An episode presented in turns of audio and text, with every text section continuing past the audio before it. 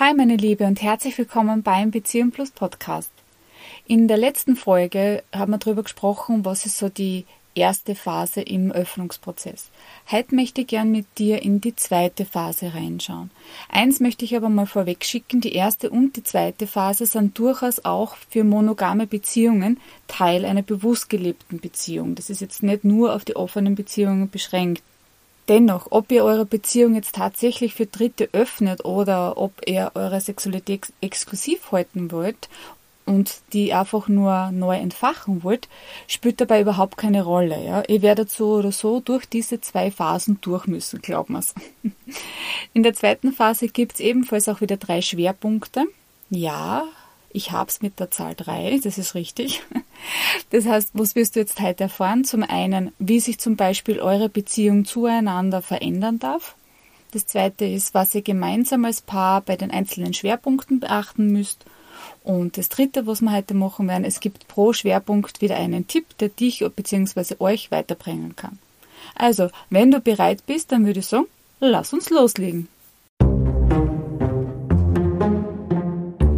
Hi und herzlich willkommen beim Beziehung Plus Podcast. Mein Name ist Barbara und ich bin deine Gastgeberin. Frei nach dem Motto sowohl als auch statt entweder oder nehme ich dich mit in meine Welt der offenen Beziehungen, Polyamorie, alternativen Beziehungsmodellen und der schönsten Nebensache der Welt. Lass uns ganz ohne Tabus über all das sprechen, wofür deine beste Freundin kein Verständnis hat und was du deinem Herzmenschen noch nicht anvertraust. Und jetzt spitz deine Ohren und los geht's in eine neue Folge.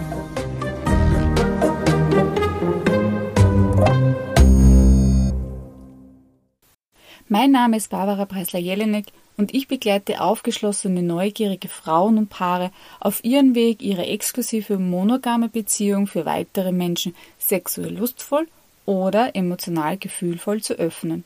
Und ganz wichtig, ohne dass dabei eure Beziehung und Liebe auf der Strecke bleiben. Was war jetzt eigentlich das Ergebnis aus der ersten Phase? Nur mal kurz zur Erinnerung. In der ersten Phase ist es um dich gegangen und im Idealfall hast du auch schon den Mut gefunden, dass du zu deinen Wünschen stehst und du hast schon aktiv das Gespräch mit deinem Schatz gesucht. In der zweiten Phase geht es jetzt noch nicht darum, dass ihr irgendwelche Regeln für eure offene Beziehung festlegt. Das wäre noch viel zu früher, ja? Nein, in dieser Phase geht es jetzt einmal um euch als Paar.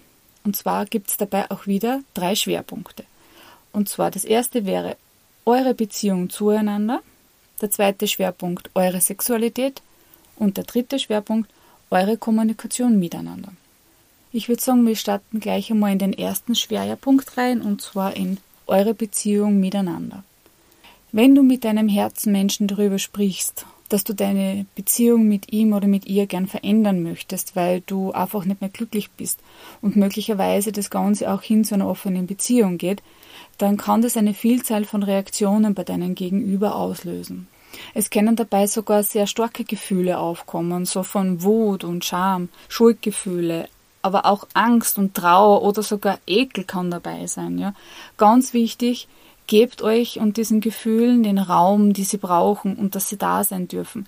Wegdrücken bringt euch in dem Fall wirklich nichts, weil die kommen auf jeden Fall wieder. Bleibt trotz dieser starken Gefühle aber auch bitte in Kontakt. Auch wenn ihr jetzt vereinbaren solltet, das erstmal alles sacken zu lassen und erst zu einem späteren Zeitpunkt ihr weiter drüber sprechen wollt, meidet euch in der Zeit nicht, sondern bleibt offen und wie gesagt in Kontakt. Mauern, irgendwelche Schuldzuweisungen oder Vorwürfe bringen euch jedenfalls ganz bestimmt nicht weiter. Wenn du jetzt die Person bist, die mit dem Thema erstmals konfrontiert worden ist, ja, ich weiß, es ist Kacke. Du musst dich jetzt mit einem Thema auseinandersetzen, das du auf keinen Fall initiiert hast und wahrscheinlich auch nie initiiert hättest. Allerdings kann ich da versprechen, ignorieren und wegdrücken bringt euch nichts und bringt vor allem dir nichts. Denn das Thema ist nun einmal da und es steht im Raum und es geht deswegen nicht einfach weg, nur weil du es ignorierst. Man könnte sagen, ja, du bist im Moment in einem wahnsinnigen Dilemma. Zum einen hast du wahrscheinlich Angst davor, dass du dich auf dieses ganze Prozessding einlässt, was die offene Beziehung mit sich bringt, weil du Angst hast, dass durch die Öffnung deinen Schatz irgendwie verlieren könntest. Gleichzeitig hast du aber die Angst davor, dass du, wenn du die nicht drauf einlässt, du deswegen deinen Schatz verlieren könntest. Also es ist für dich wahrscheinlich im Moment oder im ersten Moment hast du wahrscheinlich das Gefühl, dass das Ganze für dich eine, eine Lose-Lose-Situation ist. Versuch dich einmal einen kurzen Moment dafür zu öffnen, das Ganze auch aus einem anderen Blickwinkel zu sehen. Denn möglicherweise kannst du durch diesen Prozess eine Stärke in dir dazugewinnen, die du vielleicht sonst gar nie erreicht hättest. Und du hast die Möglichkeit, dass du dich weiterentwickelst, zumindest wenn du den Prozess tatsächlich zu Ende gehst. Denn am Ende vor dem Prozess solltest du im Grunde eine Wahl haben. Nicht, weil da irgendjemand was einkriegt hat, sondern weil du dir die Optionen für dich genau angeschaut hast und auch deren Konsequenzen. Das heißt, im Endeffekt solltest du dann auch eine freie Entscheidung treffen können und das sollte auch das Ziel sein. Egal, ob das jetzt heißt, ja für die offene Beziehung oder nein, keine offene Beziehung. Aber wie gesagt, erst am Ende des Prozesses und nicht schon am Beginn aus lauter Angst vor dem ganzen Unbekannten. Wenn du jetzt die Person bist, die das Thema angesprochen hat, kann ich dir nur eins empfehlen, hab auf jeden Fall Geduld. Du bist bereits meilenweit voraus in deinem Prozess. Ja. Dein Herzmensch muss erst einmal das verarbeiten, dass du jetzt gerade ähm, eine Bitte herangetragen hast, und zwar, dass du vielleicht die Beziehung öffnen möchtest oder dass du einfach grundsätzlich unzufrieden bist. Und das kann dauern, bis dein Herzmensch das verarbeitet hat mach ihr ihm aber trotzdem immer wieder klar, dass dir dieses Thema sehr wichtig ist und dass du da auf jeden Fall bemüht bist, da auch einen Konsens für euch beide mitzutragen. Was könnt ihr zwei jetzt als Paar tun? Na, zum einen könnt ihr euch anschauen, was sind eure Beziehungswerte. Da ist einmal auf jeden Fall mal mein Tipp. Jeder von euch zieht sich zurück quasi in einen, einen Raum, in dem er sich wohlfühlt und geht einmal der Frage nach, was ist mir wichtig in einer Beziehung. Anschließend vergleicht ihr eure Antworten und wo überschneidet ihr euch und wie definiert ihr auch die einzelnen Werte. Aus meiner Erfahrung gibt es einige Werte, die in einer offenen Beziehung als Fundament wesentlich sind aber natürlich auch in jeder anderen achtsamen und selbstbestimmten Beziehung. Ich gebe euch jetzt einmal kurz so meine Top 10, ja, wobei diese Reihung ist bitte keine Gewichtung, ja. Und Liebe und Vertrauen habe ich jetzt einmal nicht mit eingenommen in die Werte, weil das sind für mich so Grundvoraussetzungen, ohne denen wäre es wahrscheinlich überhaupt in keiner Beziehung, ja. Also, was sind jetzt so meine Top 10 Werte in einer Beziehung? Das eine ist einmal Verlässlichkeit, Loyalität, Aufrichtigkeit, Ehrlichkeit, Offenheit, Kommunikation, Empathie, Spaß, Humor, gemeinsame Ziele, Respekt und auch der Freiraum zur Entwicklung. Unter Umständen kann es auch notwendig sein, dass ihr eure Vorstellungen von einer Beziehung mal gehörig über den Haufen schmeißen müsst. Dabei kann es sich ein bisschen so anfühlen wie ein Abschied oder dass ihr was loslassen müsst, damit sich etwas neu einrichten kann. Ja. Da stellt sich auch immer wieder die Frage, wie wollt ihr beide als Paar in Zukunft leben? Und der dritten den Punkt möchte ich euch noch gern mitgeben, und zwar überlegt euch dabei auch, wie ihr euer Wir-Gefühl stärken könnt. Als nächstes widmen wir uns eurer Sexualität. In der zweiten Phase setzt ihr euch somit auch idealerweise mit eurer gemeinsamen Sexualität auseinander. In der vorigen Folge habe ich bereits das Thema selbstbestimmte und partnerbestimmte Sexualität angesprochen. Ich möchte jetzt nur mal eine kleine Erinnerung geben, was diese beiden Begriffe gemeint haben. Und zwar selbstbestimmte Sexualität heißt, du zeigst deine Sexualität so, wie sie dir entspricht. Sie ist zwar riskant, aber auch Voraussetzung für guten Sex ist nicht gleichbedeutend mit egoistisch, sondern eher mehr respektvoll dir selbst gegenüber und einer fängt an, ist die Regel der Veränderung. Partnerbestimmte Sexualität bedeutet, du zeigst deine Sexualität so, wie dein Schatz sie mag. Eure Sexualität wird wahrscheinlich mehr nachlassen. Es ist nicht automatisch gleich rücksichtsvoll, nur weil sie partnerbestimmt ist. Du bist dann oft eher mehr Erfüllungsgehilfe, anstatt dass du eine Leidenschaft auf Augenhöhe hast. Das Wir-Gefühl zählt mehr als das Ich. Und du zuerst, ich warte, ist die Regel der Stagnation. Das ist schon, wenn du willst, dass sich in dem Punkt irgendwas verändern soll, dann muss einer von euch zwei auf jeden Fall den Anfang machen. Ihr könnt natürlich auch beide beschließen, dass das Thema Sexualität einfach keins mehr ist bei euch, ja, dass ihr Sex quasi einfach auslagert. Ist ebenfalls eine Entscheidung. Wichtig ist nur, dass ihr beide gemeinsam eine Entscheidung trefft, mit der ihr beide gut kennt. Wenn ihr jedoch etwas verändern wollt, kann eine mögliche Motivation für die Öffnung eurer Beziehung somit auch eure Sexualität sein. Zum Beispiel, weil ihr unterschiedliche Vorleben habt oder weil ihr vielleicht ähm, aus gesundheitlichen Gründen ein Teil von euch die Sexualität nicht mehr so leben kann, wie es der andere vielleicht braucht oder gerne hätte. Oder ihr passt schlicht und ergreifend einfach in den Punkt nicht zusammen, zum Beispiel. Das kann auch sein weil es ist nämlich ein weit verbreiteter Irrglaube, dass man mit jedem sexuell irgendwie zusammenpasst. So nach dem Motto, ah, den oder die, die Vögel immer schaut's recht, das wird schon. Ich kann da versprechen, na, das wird nicht. Wenn du nämlich gänzlich anders tickst, in der Art und Weise, wie du Erotik praktizieren willst, dann lässt sich das auch nicht wegdiskutieren und auch nicht zurechtvögeln quasi.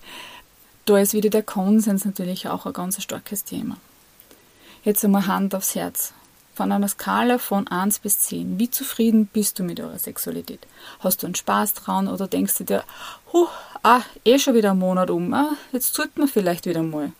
Oder sind eure Wünsche gefühlt jeweils am anderen Spektrum? Und du hättest vielleicht gerne ein bisschen mehr Abwechslung, aber der Herzmensch scheint ja eh irgendwie mit allem zufrieden zu sein. Oder ist es genau umgekehrt? Ich will nichts vormachen. Eine Öffnung kann euer Sexleben auf jeden Fall anheizen und zwar mächtig. Allerdings ist es mehr so eine geliehene Spannung, die ihr im Außen aufbaut und die dann im heimischen Bett quasi entladen wird. Davon müsst ihr jetzt nicht unbedingt mit anderen Menschen schlafen. Es reicht schon, wenn ihr zum Beispiel gemeinsam in einen Club geht, ihr schaut anderen Menschen beim Sex zu, so quasi so Porno in echt und zu Hause geht dann so richtig die Post ab. Sollte aber Lustlosigkeit, und der ihr beide leidet, der Grund für die Öffnung sein, dann würde ich mal hinterfragen, ob ihr tatsächlich andere Personen treffen solltet. Um nämlich das Feuer in eure Beziehung wieder anzuheizen, muss eine gleich eine komplette Öffnung der Beziehung her, wenn ihr beide an sich für das Konzept der Monogamie steht. Wie schafft ihr jetzt, dass ihr Intimität und Erotik wieder einziehen lasst? Als erstes, ihr könnt einmal anfangen, drüber zu reden. Ich habe jetzt im Nachfolgenden ein paar Fragen zusammengestellt, die ihr dafür gerne auch verwenden könnt. Fragt euch zum Beispiel, was habe ich bereits sexuell erlebt? Was hat mich dabei angetörnt? Was ist überhaupt nicht gegangen? Welche erotischen Fantasien habe ich oder welche Wünsche würde ich gerne mal umsetzen? Was sind eigentlich so deine Stärken und Schwächen, wenn es so ein bisschen so um die Kunst der Verführung geht? Bist du so ein kleiner Don Juan oder so eine kleine, ich weiß nicht, was ist denn das weibliche Pendant zum Don Juan? Weiß ich jetzt gar nicht. Aber egal, du weißt, was ich meine. Oder auch, schaut euch an, welchen Sex lebst du eigentlich gerade gemeinsam oder auch alleine, weil Selbstbefriedigung ist ja auch ein Thema. Das Ergebnis aus diesen ganzen Fragen, bitte, das macht dann jeder natürlich für sich, ja, ist dann quasi so dein individuelles Profil. Und das Ziel ist jetzt nicht, dass ihr beide euch so viel und so oft wie möglich überlappt. Unterschied ist da quasi das Zauberwort. Dabei könnt ihr jetzt quasi außerfinden, was ihr in eurer Sexualität draußen lasst, sprich, womit hast du vielleicht schlechte Erfahrungen gemacht und magst es deswegen nicht mehr machen oder auch dein Herzmensch. Und ihr werdet herausfinden, was ihr voneinander eh schon wisst. Wichtig, wenn einer erzählt, hört bitte der andere zu und kommentiert das Ganze nicht und bewertet das auch nicht. Ja, du darfst maximal Vertiefungs- und Verständnisfragen stellen, aber sonst nichts.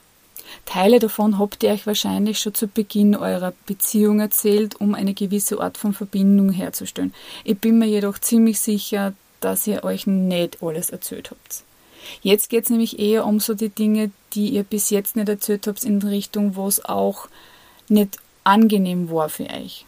So entsteht auch irgendwie bei euch das Gefühl wahrscheinlich, ah, ich kenne ihm oder sie ja vielleicht doch noch gar nicht so in- und auswendig, wie was ich gedacht habe. Das kann durchaus auch schon mal einen spannenden Blick auf die Sexualität dann werfen. Und es lässt einen Raum entstehen, in dem ihr beide auch experimentieren könnt. Den dritten Schwerpunkt, den ich mir jetzt vorgenommen habe, ist eben die Kommunikation miteinander. Wie ist eure Kommunikation miteinander? Gibt es Konflikte, die immer wieder kommen? Spricht einem sehr gern und der andere ist eher so Marke stumm wie ein Fisch? Könnt ihr konstruktiv diskutieren oder beflegelt sie euch eigentlich nur regelmäßig und das war's? Du siehst schon, in dem Punkt geht es eher viel mehr um, wie ihr beide miteinander kommuniziert.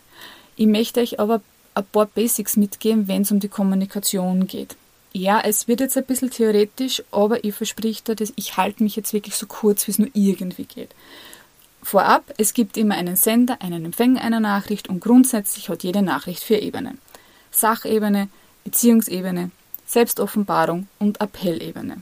Missverständnisse und Konflikte entstehen meistens dann, wenn der Sender und der Empfänger diese vier Ebenen unterschiedlich deutet oder unterschiedlich gewichtet. Ein kurzes Beispiel, wenn dein Schatzal zum Beispiel sagt, oh, die Chips sind aus. Gibt es jetzt mehrere Möglichkeiten, wie du darauf reagieren kannst. Läufst jetzt gleich los und kaufst welche, dann bist du schon mal auf der Appellebene. Oder nimmst du die Info einfach zur Kenntnis, dann bist du auf der Sachebene. Oder du bist sauer, weil du denkst, du hättest dich jetzt vielleicht drum kümmern sollen und findest es irgendwie unfair, dann bist du auf der Beziehungsebene. Oder versuchst jetzt rauszufinden, was dir dein Spatzel da irgendwie damit sagen hat wollen. Dann bist du in der Selbstoffenbarung. Du siehst, da steckt mächtig Potenzial drinnen für Streit. Je nachdem, welche Ebene dir am meisten liegt. Da sag nochmal einmal, Kommunikation ist eh so einfach. Brauchst eh nur reden.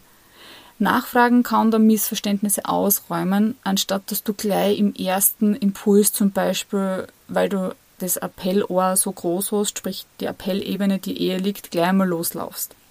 Ich würde dir jetzt gern auch eine Beobachtungsaufgabe mitgeben. Und zwar schau dir in den nächsten Tagen an, welche Ebene du bevorzugst. Und ich bin mir sicher, es gibt eine, ja. Wie kann dir das jetzt eigentlich weiterhelfen? Nun, indem du weißt, auf was du ansprichst, kannst du auch bereits einen Zündstoff aus eurem Gespräch rausnehmen. Es braucht zwar etwas Übung, aber du wirst mit der Zeit bestimmt richtig gut drin sein, diese vier Ebenen zu unterscheiden und du kannst dann situationsabhängig entscheiden, wie du reagieren willst. Und brauchst nicht immer nur aus an Impuls heraus deine bewährte oder deine beliebte Ebene einfach fahren. Weil es ist auch schwierig, wenn jetzt zum Beispiel einer von euch immer auf der Beziehungsebene kommuniziert und der andere immer nur auf der Sachebene. Ihr werdet wahrscheinlich nicht wirklich miteinander warm werden oder ihr werdet einfach immer Konflikte haben, weil die auf ganz unterschiedlichen Ebenen entstehen. Darum ist es nicht schlecht zu wissen, dass dass es davon einfach mehrere Ebenen gibt. Das zweite, was ich der heute noch mitgeben will, sind so vier Reaktionen, die du vermeiden solltest, denn diese Reaktionen erzeugen eher kein gutes Beziehungsklima, wenn du ein Gespräch führen willst. Die erste Reaktion ist Kritik. Anstatt dass du deinen Herzmenschen anfängst zum Kritisieren, könntest du vielleicht ein bisschen einen sanfteren Anlauf starten. Ja? Komm dabei direkt zum Punkt und versuch vielleicht auch deine Beschwerde irgendwie positiv vorzubringen. Ja? Kritik ist oft immer so pauschal und, und abwertend und das hinterlässt einfach einen, einen richtig faden Beigeschmack. Das zweite ist dann die Verachtung, ist im Grunde eigentlich ein verbaler Missbrauch, weil du versuchst, deinem Herzmenschen damit zu vermitteln, dass du ihm überlegen bist. Sprich, er oder sie ist dir unterlegen. Und dazu zählen jetzt nicht nur, dass du deinem Herzmenschen beschimpfst, sondern es ist auch Sarkasmus dabei oder abfällige Bemerkungen oder du spottest über deinen Herzmenschen. Der dritte Punkt ist die Rechtfertigung. Die Rechtfertigung beendet nämlich keinen Streit, sondern ganz im Gegenteil, die baut die Spannung erst recht richtig schön auf. Ja. Stattdessen kannst du vielleicht einen Teil der Verantwortung für das Problem ja selbst übernehmen. Das wird zumindest schon ein bisschen das Ganze abschwächen. Und die vierte Reaktion ist eindeutig das Mauern. Immer dann, wenn das Spannungsniveau so hoch ist, dass du nicht mehr ein- oder aus warst, dann schüttet dein Körper unglaublich viele Stresshormone aus und du wirst richtig geflutet. Und oft ist das Einzige, was der Körper dann nur sinnvoll machen kann, ist dann Mauern. Das heißt, du hast dann so eine richtige Blockadehaltung und das ist dann auch oft die Folge, dass dann nichts mehr rausgeht und nichts mehr reinkommt. Sprich, die Signale von deinem Partner, deiner Partnerin kommen dann bei dir nicht mehr an, sprich, oder umgekehrt, das, was du ausschickst, kommt bei deiner Partner, Partnerin nicht mehr an. Und es geht aber auch nichts mehr raus, ja. Und in dem Zustand gibt es auch sowas wie einen Ort wie ein Tunnelblick. Es gibt da keinen klaren Gedanken mehr, der da gefasst wird. Und es dauert mindestens 20 Minuten, bis der Hirn wieder so weit von den Stresshormonen befreit ist, dass du wieder halbwegs normal funktionierst. Ja, ja das ist so ein, so ein Steinzeit-Ding, würde man sagen. Da hilft im Normalfall dann auch noch mehr, dass du zurückziehst und dass sich alles beruhigen kann und wieder runterfahren kann und dann irgendwann fängt es dann wieder an und könnt einen neuen Versuch starten zu kommunizieren. Diese vier Kommunikationsweisen nennt man übrigens auch die vier apokalyptischen Reiter nach John Gottman, falls du das schon irgendwann einmal gehört hast. In den Shownotes verlinke ich dir auch natürlich das entsprechende Buch dazu zum Nachlesen. Du weißt, ich bin die Leseratte und ich gebe gerne solche Infos auch weiter. Nun sind wir eigentlich auch schon am Ende von der heutigen Folge und ich hoffe, ich konnte wieder einige Impulse mit auf deinen Weg geben und ich freue mich immer drüber, wenn du mir schreibst, wie es da mit der Folge gegangen ist und was du für die mitnehmen hast können. Wenn wir schon beim Thema sind, Hast du eigentlich schon mal PDF Let's Talk About 7 Tipps, wie du mit deinem Herzmenschen easy über Sex sprechen kannst, geholt? Wenn nicht, dann wird es höchste Zeit, denn darin erfährst du abgesehen von den sieben Tipps auch, wie du ein Gespräch entschleunigen kannst, wenn ihr so richtig beide in Fort seid. Den Link dazu findest du wie immer auf meiner Homepage www.beziehungplus.at oder in den Show Notes. Ich danke dir jetzt schon mal vom Herzen, dass du heute mit dabei warst und freue mich jetzt drauf, wenn du mich das nächste Mal wieder hier besuchst und natürlich, du darfst auch gerne bleiben. Alles Liebe, deine Barbara.